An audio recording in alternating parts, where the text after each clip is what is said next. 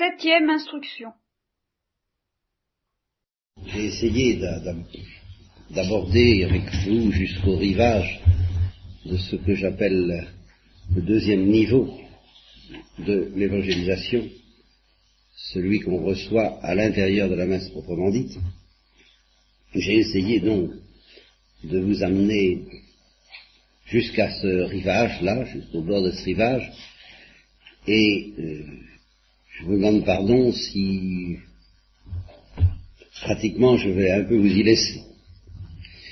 Je vous en dirai bien quelques mots, mais pas grand-chose, pour toutes sortes de raisons. Euh, la première, la plus superficielle en fin de compte d'ailleurs, c'est qu'il faudrait beaucoup plus de temps que nous n'en avons. Et au bout d'une retraite, avoir déjà un peu parlé du premier thème, du premier degré de l'évangélisation, et vous avoir peut-être aidé à soupçonner en quoi ça se distingue de la vie trinitaire et de la sainteté de quelqu'un qui n'est pas évangélisé, oh, c'est déjà court, vous savez, très court. Et il faudrait revenir beaucoup et longuement là-dessus. Mais alors, pour aborder les deux autres cercles de l'évangélisation, alors il faudrait certainement d'autres retraites, d'autres des, mois et des mois, des années, pendant qu'on y est, des années de méditation.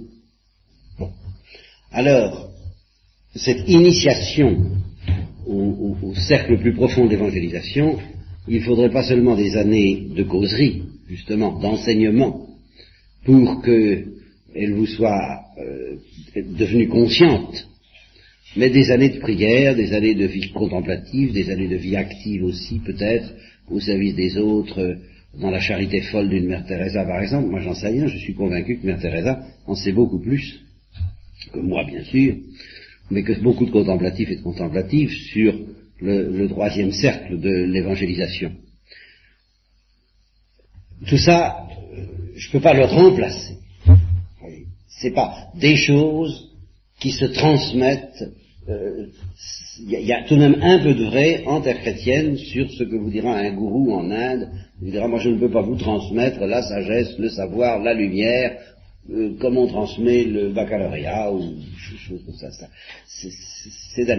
Il faut vraiment euh, euh, toute une espèce d'alchimie qui se produit précisément dans votre âme. Il faut que vous soyez initié pour comprendre ce que c'est que l'initiation. Voilà. Et ça, Paul le dit dans la deuxième Corinthiens quand il dit Seul l'Esprit de Dieu scrute les profondeurs de Dieu. Qu'est-ce que vous voulez voir? Il s'agit des profondeurs de Dieu. Moi, je peux vous dire des mots mais euh, seul l'Esprit Saint peut vous dire ce qu'il signifie du côté de Dieu, peut faire que ces mots prennent un sens pour vous, qu'ils prennent lumière et vie, comme on dit, qu'ils prennent de la chaleur, qu'ils prennent une densité. Bon, alors, maintenant, euh, je vais tout de même vous dire deux mots, mais ce sera que deux mots, hein, je ne peux pas vous promettre plus, de l'évangélisation au deuxième degré. C'est-à-dire, qu'est-ce qui se passe quand quelqu'un assiste à la messe? la plupart du temps, consciemment, il ne se passe rien de plus que ce qui se passe au moment de l'avant-messe. C'est-à-dire que les chrétiens en restent beaucoup à ce que saint Thomas appelle une mentalité d'Ancien Testament, avec quelque chose de plus, puisqu'on leur présente tout de même Jésus-Christ, on leur dit Jésus-Christ a souffert pour vos fautes, il est ressuscité pour votre résurrection, toute la prédication chrétienne se résume en ces deux phrases, hein, toute la foi se résume en ces deux phrases. Jésus est mort pour nos péchés et il est ressuscité pour notre résurrection intérieure et extérieure à la fin des temps, la résurrection des corps après la résurrection des âmes. Bon, c'est toute la foi chrétienne. Alors, c'est déjà plus que d'être dans l'Ancien Testament, de savoir cela. Mais celui qui est visité par le Saint-Esprit, par une touche légère, suffisante pour dire ben, je prends mon billet d'entrée, c'est-à-dire je me fais baptiser, j'entre, et puis qu'est-ce qui va se passer? Messieurs, commencez donc? eh bien, évidemment, pendant des années et des années, s'il assiste à la messe, il risque d'être déçu. Il risque d'être déçu. Vous savez que, euh, je ne sais pas si c'est Pompée, parce que moi l'histoire c'est pas ma spécialité, Il me semble que c'est Pompée qui a pénétré dans le temple au moment de la destruction de Jérusalem en 70 après Jésus-Christ. C'est Pompée Oui, c'est Pompée. Alors, il s'attendait à trouver, alors là, Dieu sait quoi, et alors justement, il a trouvé rien. Et il a été très déçu. Dans le Saint des Saints, il n'y avait rien. Et alors, justement, si on compare le, le, tintamarre et la, splendeur de l'avant-messe, à supposer que, tout le génie de, l'humanité, tout le génie de, ce que rêvait euh, Wagner, ce que rêvait Jacques Copeau à sa manière, une espèce de, théâtre cosmique qui, qui tous les arts, l'architecture, la peinture, la sculpture, le cinéma, le, mime, et qui, qui, chante la geste du Christ. Imaginez qu'on fasse ça. J'ai déjà évoqué à plusieurs reprises, mais j'avoue que j'y pense, je me dis peut-être un jour, euh, euh, l'Église connaîtra des, périodes où on pourra se, payer ce luxe merveilleux de, la grande kermesse dont rêvent au fond les hippies. C'est ça qu'ils désirent, le spectacle absolu, le spectacle permanent le spectacle éternel, et alors qu'en effet, on, sente passer la Pentecôte dans, une espèce de liesse qui, s'étale sur des, kilomètres et des kilomètres, et où tout, se centre sur la contemplation collective de l'histoire du Christ, de l'histoire des saints, de l'histoire de l'Église, de, ce qu'on Daniel Rob appelle la geste de Dieu au milieu des hommes. Bon, alors on vit tout cela, et euh, ben, c'est quand même agréable avec des, les, mélodies byzantines, les mélodies grégoriennes euh, et la musique de Jean-Sébastien Bach pour ceux qui désirent quelque chose d'un peu plus accessible à euh, la sensibilité humaine. Bon, on, vit ça quand, même très intensément pendant huit jours, pendant quinze jours, pendant un mois, tout ce que vous voudrez, et puis on vous dit maintenant, alors là, attention, attention, euh, tout va commencer, rien n'a commencé encore, tout ça, ce, sont, c'est que la parade, ce sont les prémices, c'est, l'avant-scène, euh, éteignez les lumières et vous allez voir ce que vous allez voir. Et puis, eh bien, on assiste à la messe telle qu'on l'a célébrée autrefois, une messe basse, de préférence. On n'entend pas un mot, ou presque. Où le prêtre lève l'hostie, et encore ça date du Moyen Âge avant le Moyen Âge, on, ne contemplait même pas l'hostie. je ne suis pas du tout con, hein, mais c'est pour dire à quel point ça pourrait se dérouler dans, un dépouillement, dans un silence euh, qui serait d'un décevant. On attendrait l'infini et on n'aurait le rien. Ceux qui n'auraient pas encore compris qu'il y a une sorte d'équation entre le rien et l'infini, ben, ils diraient comme les Hébreux, euh, justement que cette nourriture manque de sauce, comme la manne.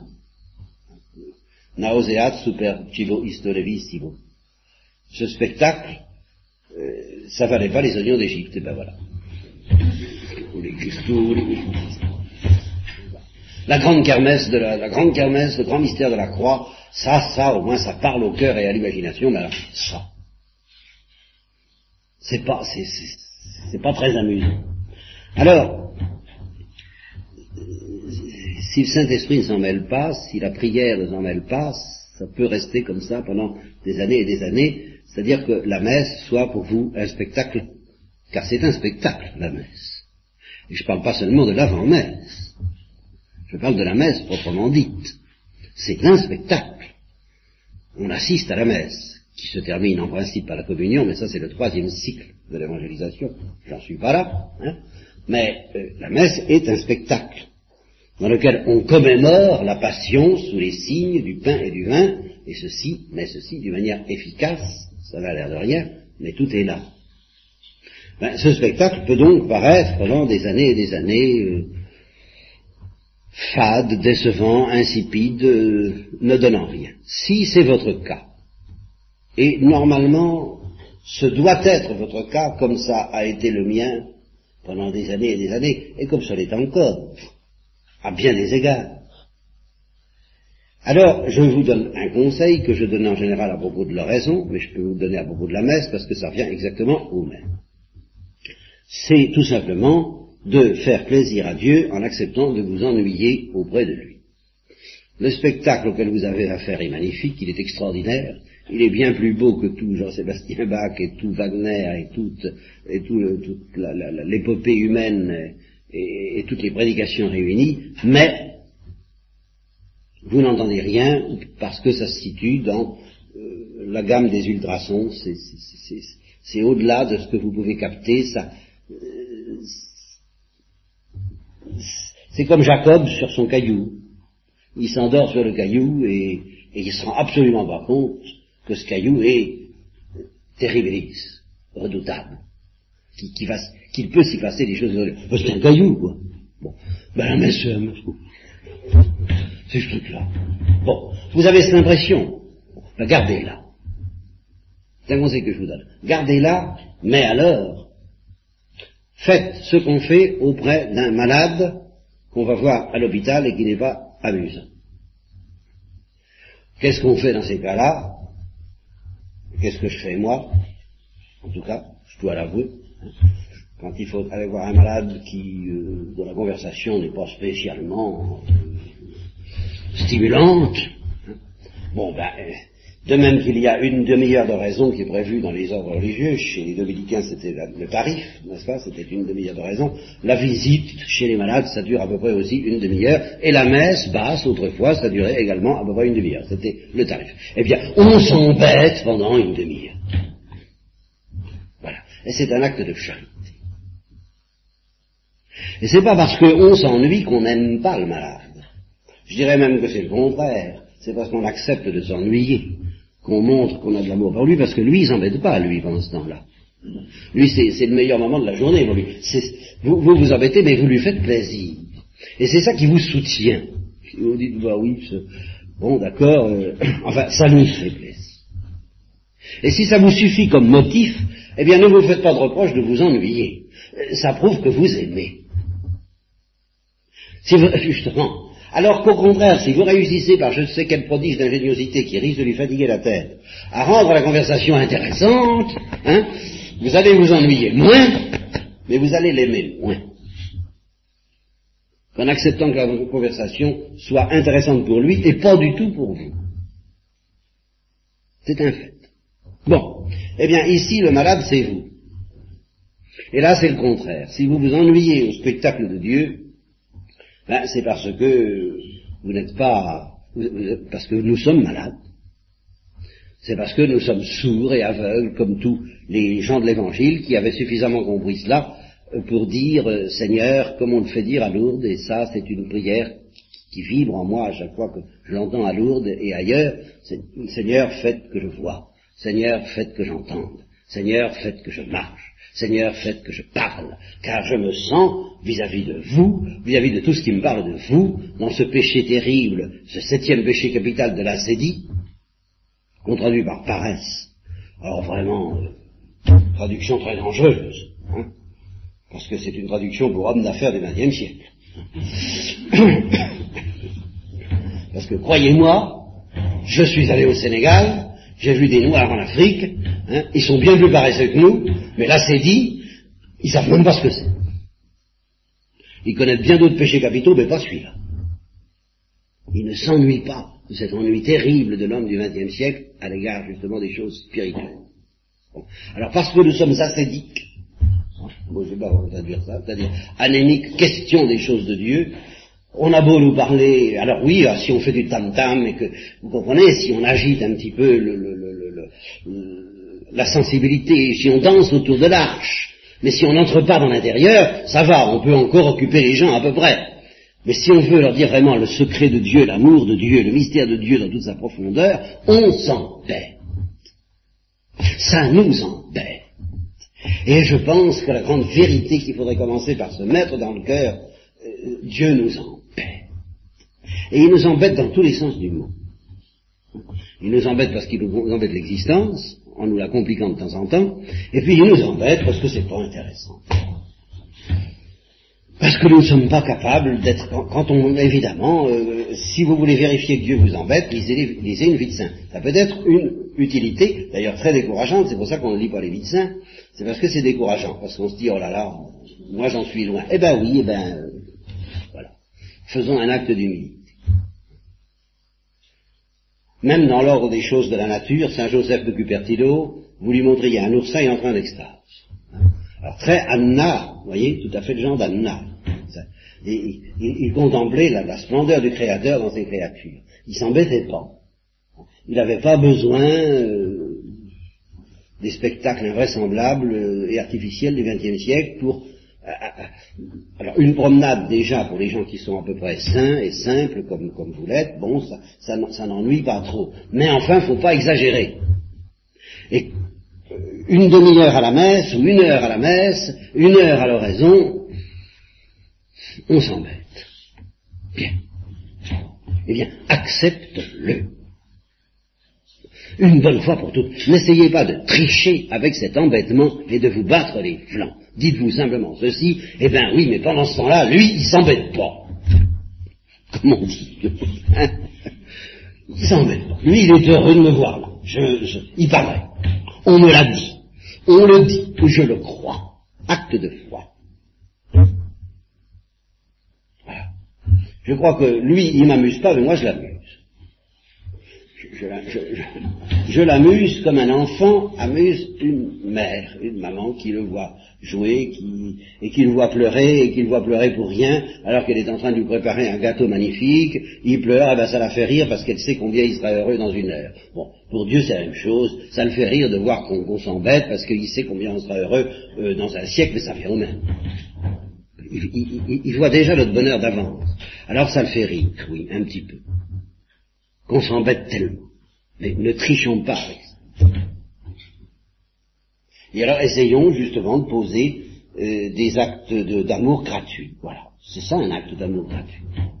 Doublé d'un acte de foi. Il paraît que ça lui fait plaisir que je m'embête une demi-heure comme ça.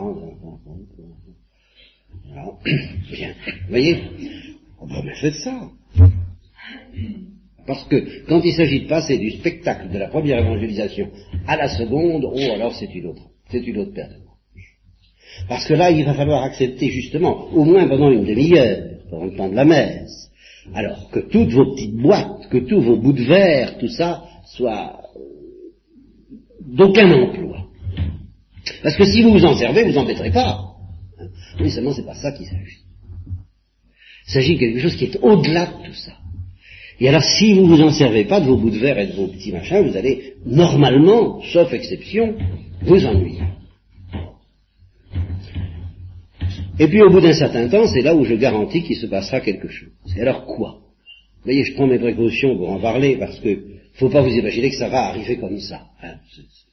Ils peuvent y avoir besoin de plusieurs mois, même de plusieurs années, entrecoupées de consolation. C'est pour ça que je dis que si vous, si vous tenez bon un an, il se passera forcément quelque chose, je ne sais pas quoi, mais sûrement quelque chose, qui vous permettra de tenir bon jusqu'au relais suivant. Mais jusqu'à ce que la pleine lumière se fasse, alors je ne sais pas.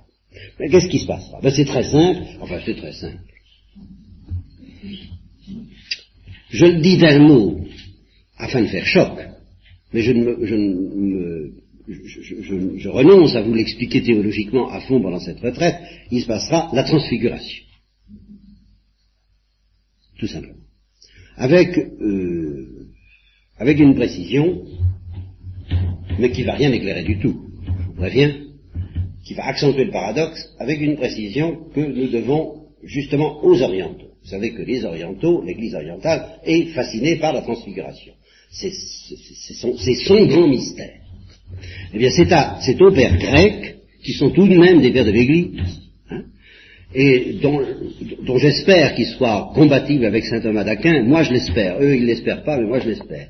Mais qu'est-ce qu'ils vous disent, les pères grecs, sur la transfiguration? Alors là, effectivement, il y a une chose qui n'est pas facile à intégrer dans les structures occidentales. C'est pas fait. C'est pour ça que je, renonce à vous en parler du, boulot que ça implique pour, intégrer l'intuition que je vais vous dire dans les structures occidentales. Mais je suis sûr que c'est intégrable parce que je suis sûr que l'intuition est vraie et que les structures occidentales sont vraies aussi. Alors il y a une vérité. Hein. Bon. Ben, ce que vous disent les pères grecs, c'est que ce qui s'est passé à la transfiguration, c'est pas Jésus qui a changé, c'est les apôtres. Jésus était toujours en état de transfiguration. Simplement, les apôtres ne voyaient pas. Toujours pour la raison que je vous ai donnée tout à l'heure, il leur manquait une paire de lunettes. C'était de l'ordre des ultrasons, c'était de l'ordre de la gloire. Et la gloire, ben, on, la gloire, on, passe à côté, comme Jacob sur son caillou, on voit. Alors, pendant l'épisode de la transfiguration, Jésus a éclairé les yeux des disciples qui ont vu ce que Jésus était en permanence. Ils ont vu la gloire qui habitait Jésus depuis le mystère de l'incarnation. Et ça, c'est quand même pas entièrement impossible à intégrer dans les structures occidentales si on se rappelle. Ah, évidemment, il faut pas lâcher ça comme tous les théologiens occidentaux sont en train de le faire aujourd'hui. Mais alors ça, c'est plus pareil. Ce n'est plus la grande tradition occidentale. Si on se rappelle que pour saint Thomas d'Aquin et toute la tradition occidentale, Jésus avait la vision face à face depuis le début. Alors évidemment. Si Jésus avait la vision face à face depuis le début, alors on peut dire en un sens qu'il était en état de transfiguration depuis le début et en permanence, et que c'est ça que les apôtres ne percevaient généralement pas.